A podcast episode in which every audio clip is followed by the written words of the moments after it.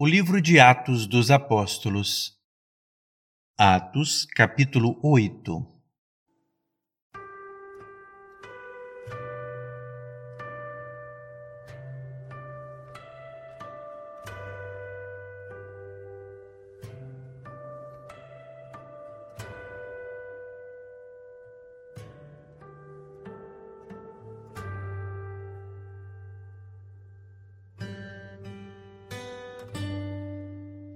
Olá! Vamos continuar enchendo o nosso coração com a palavra.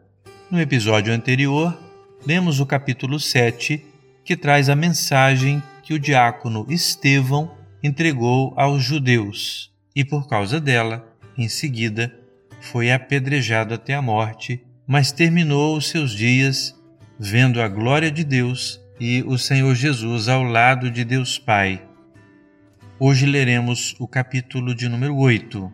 Mas antes de ler, vamos fazer uma oração, vamos pedir a Deus a sua bênção para esses minutos que vamos dedicar à palavra do Senhor. Feche os seus olhos para orar comigo.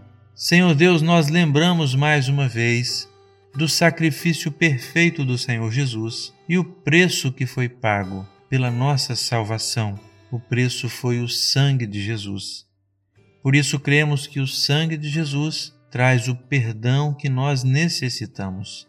Segundo a Bíblia, o sangue de Jesus Cristo, teu Filho, nos purifica de todo pecado, nos perdoa e nos aceita. E segundo a tua bondade, Senhor, abre o nosso coração e o nosso entendimento para compreendermos mais a tua palavra e a tua vontade, e que a tua palavra possa produzir fé no nosso coração, porque, segundo a Bíblia, a fé vem pelo ouvir e o ouvir vem pela palavra de Deus. Queremos ouvir, Senhor, a tua voz e queremos a verdadeira fé enchendo o nosso coração.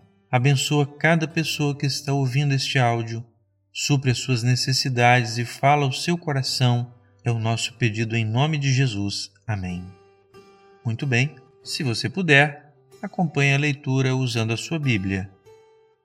Atos capítulo 8 E também Saulo consentiu na morte dele, e fez-se naquele dia uma grande perseguição contra a igreja que estava em Jerusalém. E todos foram dispersos pelas terras da Judéia e da Samaria, exceto os apóstolos. E uns varões piedosos foram enterrar Estevão e fizeram sobre ele grande pranto. E Saulo assolava a igreja, entrando pelas casas e arrastando homens e mulheres, os encerrava na prisão. Mas os que andavam dispersos iam por toda parte anunciando a palavra. E, descendo Filipe à cidade de Samaria, lhes pregava a Cristo. E as multidões, unanimemente, prestavam atenção ao que Filipe dizia, porque ouviam e viam os sinais que ele fazia pois que os espíritos imundos saíam de muitos que os tinham, clamando em alta voz, e muitos paralíticos e coxos eram curados. E havia grande alegria naquela cidade.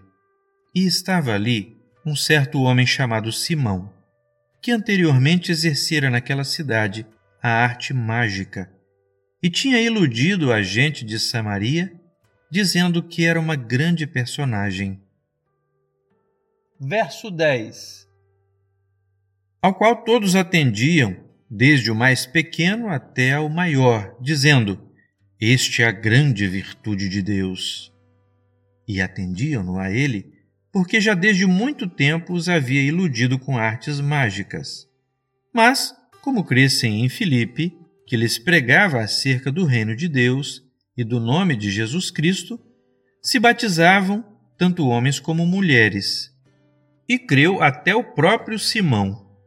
E, sendo batizado, ficou de contínuo com Filipe e, vendo os sinais e as grandes maravilhas que se faziam, estava atônito. Os apóstolos, pois, que estavam em Jerusalém, ouvindo que Samaria recebera a palavra de Deus, enviaram para lá Pedro e João, os quais, tendo descido, oraram por eles para que recebessem o Espírito Santo porque sobre nenhum deles tinha ainda descido, mas somente eram batizados em nome do Senhor Jesus. Então lhes impuseram as mãos e receberam o Espírito Santo. E Simão, vendo que pela imposição das mãos dos apóstolos era dado o Espírito Santo, lhes ofereceu dinheiro, dizendo: Dai-me também a mim esse poder, para que aquele sobre quem eu puser as mãos receba o Espírito Santo. Verso 20 Mas disse-lhe Pedro: O teu dinheiro seja contigo para a perdição, pois cuidaste que o dom de Deus se alcança por dinheiro. Tu não tens parte nem sorte nesta palavra, porque o teu coração não é reto diante de Deus. Arrepende-te, pois, dessa tua iniquidade e ora a Deus, para que, porventura, te seja perdoado o pensamento do teu coração pois vejo que estás em fel de amargura e em laço de iniquidade. Respondendo, porém, Simão disse: Orai vós por mim ao Senhor, para que nada do que dissestes venha sobre mim. Tendo eles, pois, testificado e falado a palavra do Senhor, voltaram para Jerusalém e, em muitas aldeias dos samaritanos, anunciaram o Evangelho.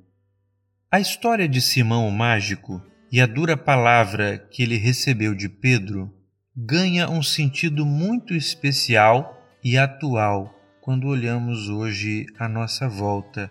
Muitos estão exercendo o cristianismo com interesse material e financeiro. A dura palavra de Pedro foi para que aquele homem se arrependesse e se convertesse de fato, mesmo depois de ter sido já batizado. Muitos hoje precisam ainda se converter e entender que a nossa grande riqueza é aquela que está reservada no céu para nós, é a nossa salvação. Que o Senhor nos guarde de cairmos nesse laço, nessa dificuldade e possamos ter no nosso coração o bom tesouro da eternidade. Vamos prosseguir no verso 26 agora.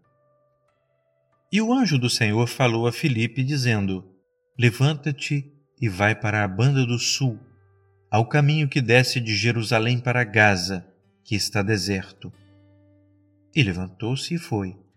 E eis que um homem etíope, eunuco, mordomo-mor de Candace, rainha dos etíopes, o qual era superintendente de todos os seus tesouros, e tinha ido a Jerusalém para a adoração, regressava e, assentado no seu carro, lia o profeta Isaías. E disse o Espírito a Filipe: Chega-te e ajunta-te a esse carro.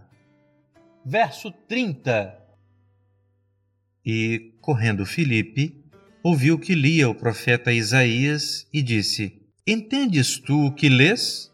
E ele disse: Como poderei entender se alguém me não ensinar? E rogou a Filipe que subisse e com ele se assentasse.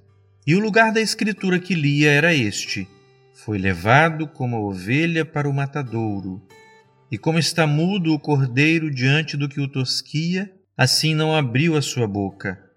Na sua humilhação foi tirado o seu julgamento. E quem contará a sua geração? Porque a sua vida é tirada da terra. E, respondendo o eunuco a Filipe, disse: Rogo-te, de quem diz isto o profeta? De si mesmo ou de algum outro? Então Filipe, abrindo a boca e começando nesta escritura, lhe anunciou a Jesus.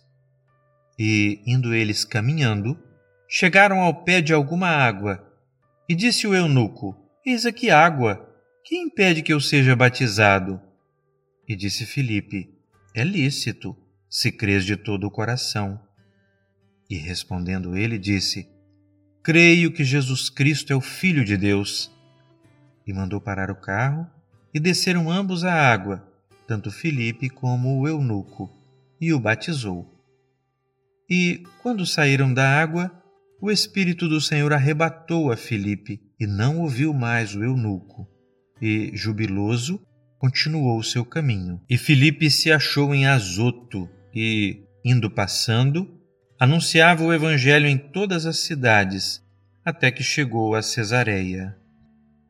A experiência do eunuco, que recebeu a visita de Filipe, que até ele foi levado pelo Espírito Santo de Deus, é maravilhosa e se repete hoje na vida de muitos, que, como aquele homem, voltava para sua casa depois de uma celebração religiosa, ainda sem entender quem era o Cordeiro de Deus.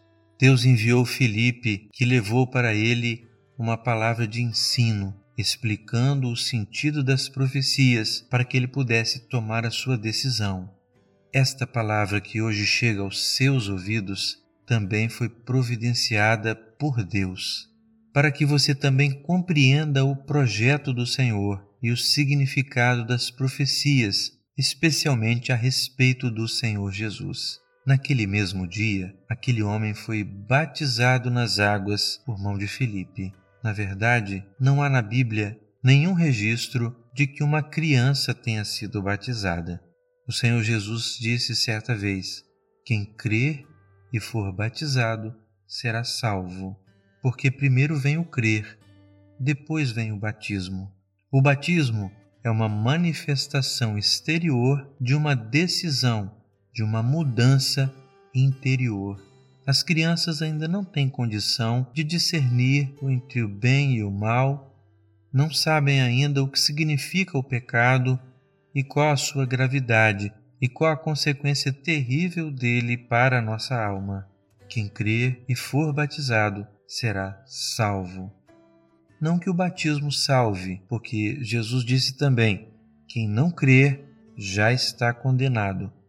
A condenação não é para aqueles que não são batizados, mas é para aqueles que não creem no Senhor Jesus.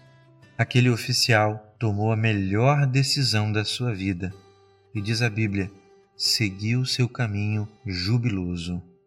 Quando encontramos de fato a salvação, o nosso caminho se torna um caminho de alegria. Algumas dificuldades, algumas dores, algumas lutas mas a alegria do Senhor é a nossa força. Que a alegria do Senhor possa encher o seu coração e ser a sua força também. Que o Senhor nos abençoe.